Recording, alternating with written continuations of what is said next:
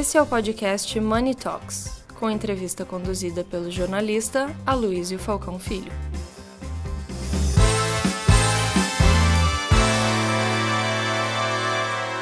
Bom, seguindo aqui a nossa fórmula, vamos começar falando das tuas origens, tua família, você como criança, adolescente, como tudo começou. Bom, o dia eu nasci, né? Então, já não vou falar quanto tempo isso aconteceu, mas obrigado pela oportunidade de estar aqui. Uh, eu sou neto de imigrantes de origem judaica. Uh, meu avô era comerciante. E judaica de onde? Que país? Da Polônia. Polônia. Polônia. E imigraram aqui para o Brasil uh, antes da Segunda Guerra, fugindo da Primeira Grande Guerra Mundial. E começaram a vida aqui.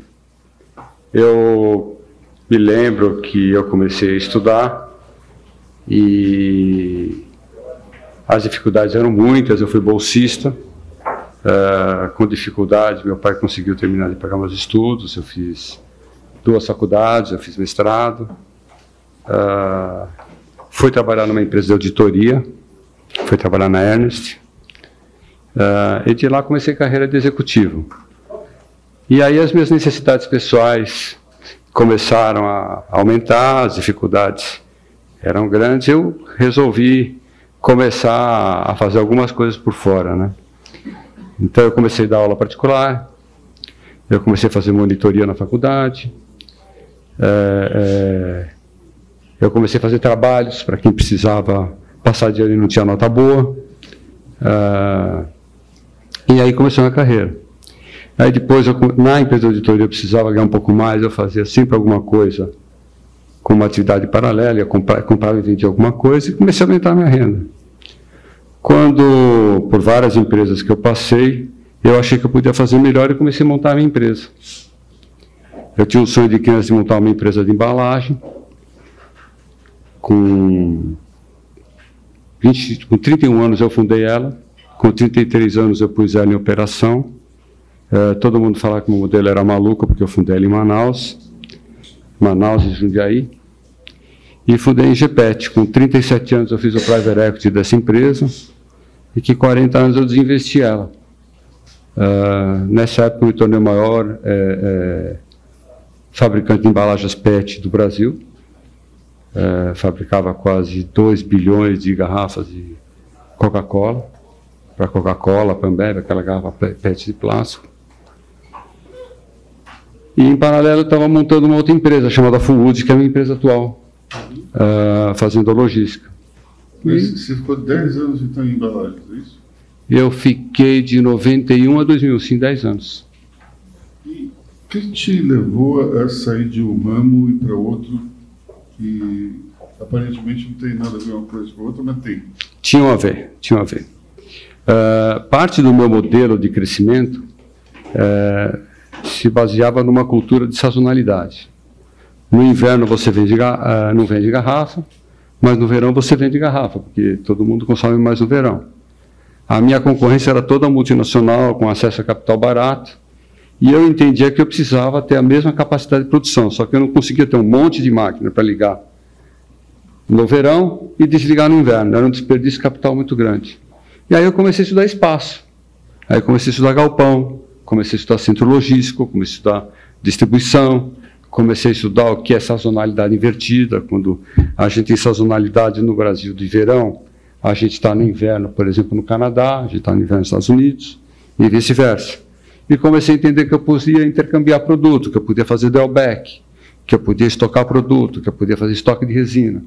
E nisso eu desafiei o modelo das multinacionais e comecei a fazer uma produção flat ao longo do ano.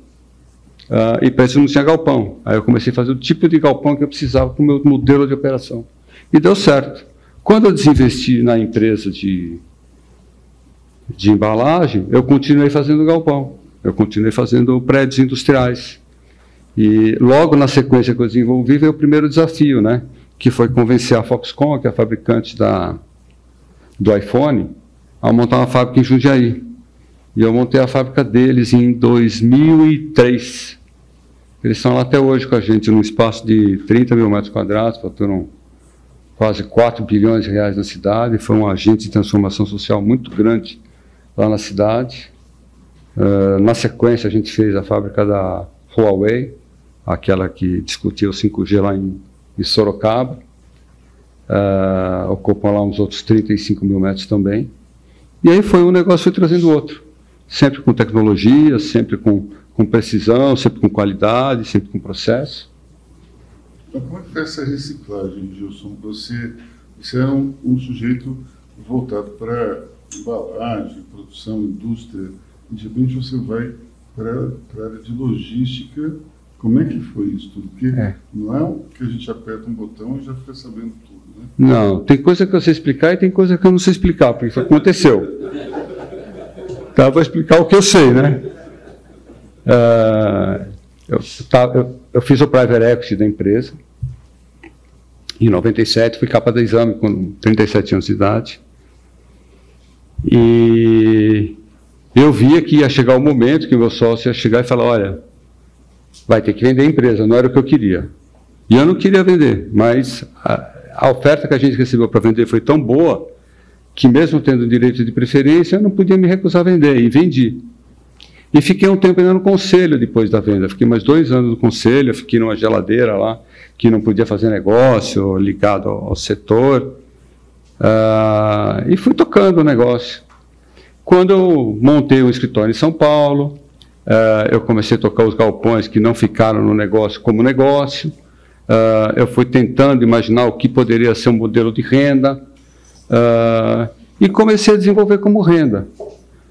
Quando eu fui fazer esse negócio aqui da, da fábrica da Foxconn, um grupo de amigos me pediu para entrar junto foi quando eu percebi que a gente tinha a chance de montar um tipo de um fundo imobiliário, não existia fundo imobiliário. Então foi o primeiro negócio que serviu de modelo que foi sendo aprimorado para muitos outros. Uh, e deu certo, tem dado certo. A questão de quatro anos atrás a gente fez uma parceria grande. Parcerias eventuais sempre tivemos, uma parceria grande com o pessoal da 20 Partners. Uh, viramos o principal fornecedor de galpões dos fundos deles. Uh, a questão de dois anos atrás, vendemos quase um bilhão de ativos para eles. Uh, a questão de dois anos atrás, fizemos um outro fundo baseado em modelo de ganho de capital, captamos mais uns 420 milhões, está tudo em processo. Há três anos atrás, tem uma parceria com um outro fundo da RBR, construímos um, um galpão que fizemos para o Mercado Livre na cidade de Extrema. É, é, um galpão de 80 mil metros quadrados, investimento de mais de 200 milhões de reais. Uh, só lá em Extrema, nós já construímos quase 400 mil metros quadrados de galpão. E você teve que aprender a ser construtor também. Tive que aprender. Então você sai do, da indústria de embalagens para logística e ainda tem que fazer o estágio em construção. Explica para a gente como é que é essa coisa multitask de eu, eu na verdade, é, vou voltar um pouquinho atrás e falar um pouquinho mais da indústria de embalagem. Né? Era um sonho de criança fabricar plástico. E eu, fui eu montei a fábrica e comecei a fabricar. No primeiro ano, eu não lembro o número de garrafas, né? Mas no primeiro ano de operação, que foi 93, eu faturei 4 milhões e meio de dólares. No segundo ano, eu faturei já 35 no terceiro 70. E eu vendi a empresa faturando 200 milhões de dólares. É, é, Para cada etapa que eu fui vencendo e fui tendo um crescimento muito grande, eu tinha uma dificuldade muito grande com mão de obra. Eu tinha uma dificuldade muito grande com processo, eu tinha uma dificuldade muito grande com pessoas. Eu conseguia alavancar negócios, eu conseguia desenvolver o um negócio, mas eu queria ter capacidade de entrega na data que eu me comprometia. E eu, eu conseguia. Mas eu era caro fazer isso, porque era difícil entender como você formava um time, como você conseguia impor essa marcha de crescimento. Era difícil como você superava, porque a hora que você sai de 4 milhões de dólares no primeiro ano para 70 no terceiro ano, é são outras pessoas, é outro espaço, é outra máquina, é outra eficiência. E eu também vi que a cabeça das pessoas cresce de forma linear. Quando você tem uma empresa crescendo de forma geométrica, você fica com gap entre o linear e o geométrico.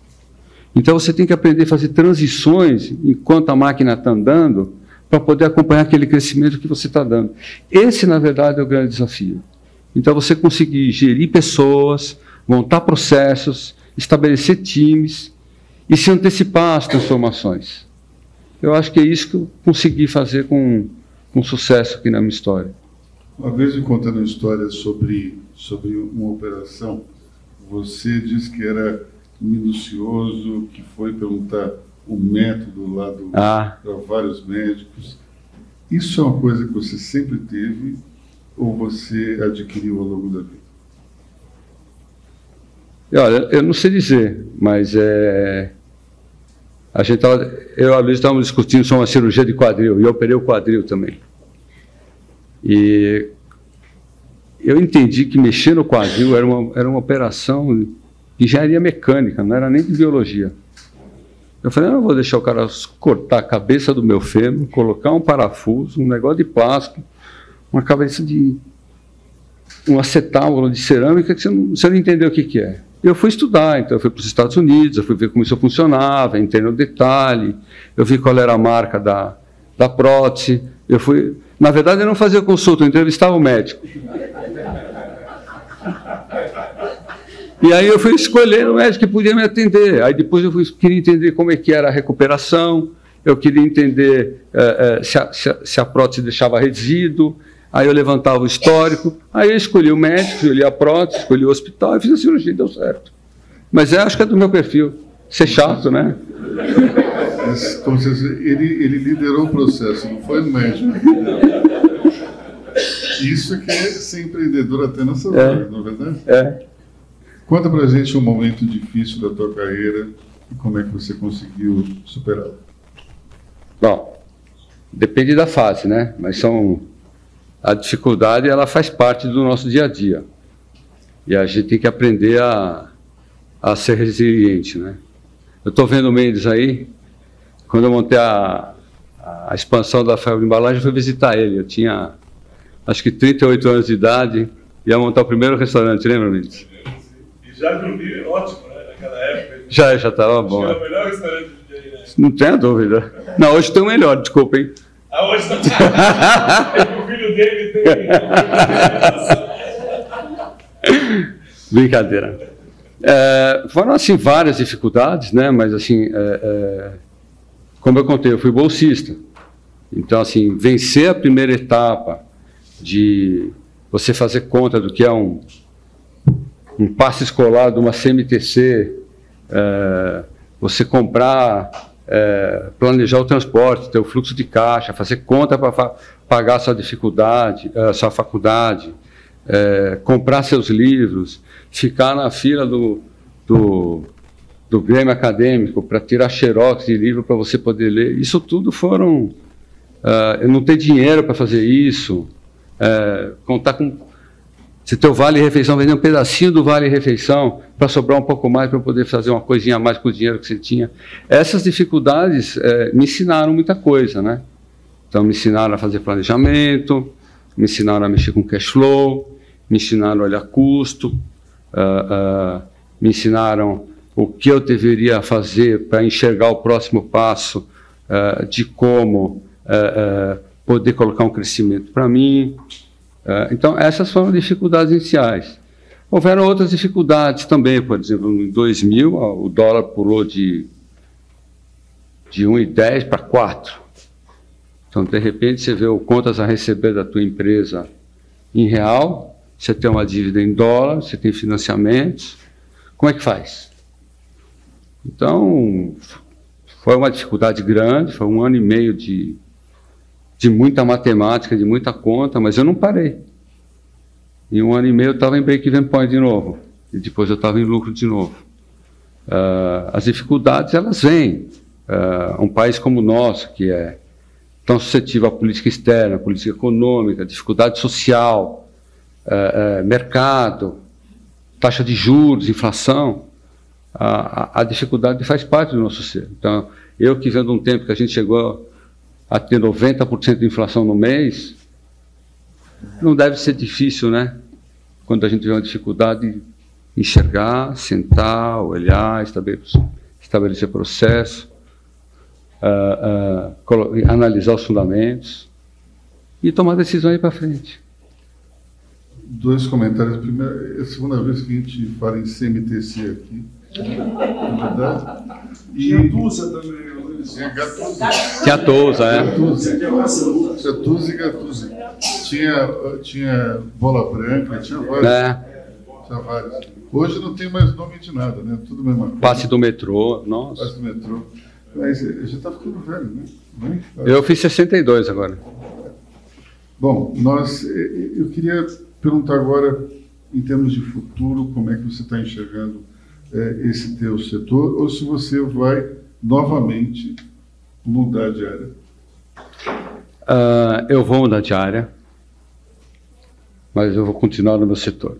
A gente está investindo, a gente vai investir seriamente, a gente está se preparando para montar o Instituto Full de Responsabilidade Social. A gente já tem feito aí bastante coisa e a gente deve dar uma contribuição maior para a dificuldade. Eu que realmente vim de baixo, sei o que é importante patrocinar bolsa de estudo, uh, patrocinar o ingresso das pessoas em situações uh, uh, que elas têm toda a condição de superar, patrocinar saúde.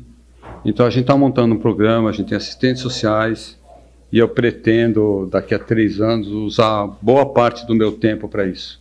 Vou me doar para isso, porque a gente estava falando do Brasil, uh, eu não me vejo trabalhando, mesmo com todas as dificuldades, num, num país que não é o Brasil. Eu não me vejo fazendo nada diferente do que faria na minha vida aqui não no Brasil. Então eu acho que eu estou tendo uma oportunidade de ajudar pessoas uh, a superar do jeito que eu superei uh, podendo ensinar, passar, instruir e puxar para um próximo nível. Então eu vou me dedicar a isso daqui a três anos. Eu tenho construído para isso.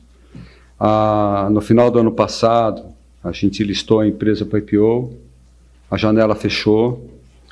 É, a gente tem um plano de IPO, não sei se vai acontecer ou não, mas a empresa está super bem, está rentável. A gente está uh, uh, se preparando uh, para colocar essa empresa num patamar melhor ainda do que ela já está, com outro tipo de produto, com outro tipo de visão, enxergando que é um, o centro de distribuição do futuro, que é um pouquinho diferente do que a gente está vendo, tá vendo hoje, que é alguma coisa que engloba empilhadeiras autônomas, caminhões autônomos, carros elétricos, caminhões elétricos, é, é, é, automação, tamanho de, de, de, de equipamento. Uh, e é, é por isso que a gente está olhando uh, esse IPO. Né? Então, tão logo concluída essa etapa, tão logo desenhado esse processo novo, tão logo isso tudo esteja estabelecido, eu vou me doar um pouquinho mais, eu já dou um pouquinho, para ajudar pessoas que possam ter a mesma oportunidade que eu tive. Justo, isso é absolutamente fabuloso e, e eu vejo é, com muitos bons olhos essa, o crescimento dessa tendência junto aos empresários brasileiros. É cada vez mais investindo no terceiro setor, fazendo bem, isso é uma coisa fabulosa. Parabéns. Obrigado. E com esse depoimento incrível, a gente termina aqui mais um. Obrigado. Obrigado a todos.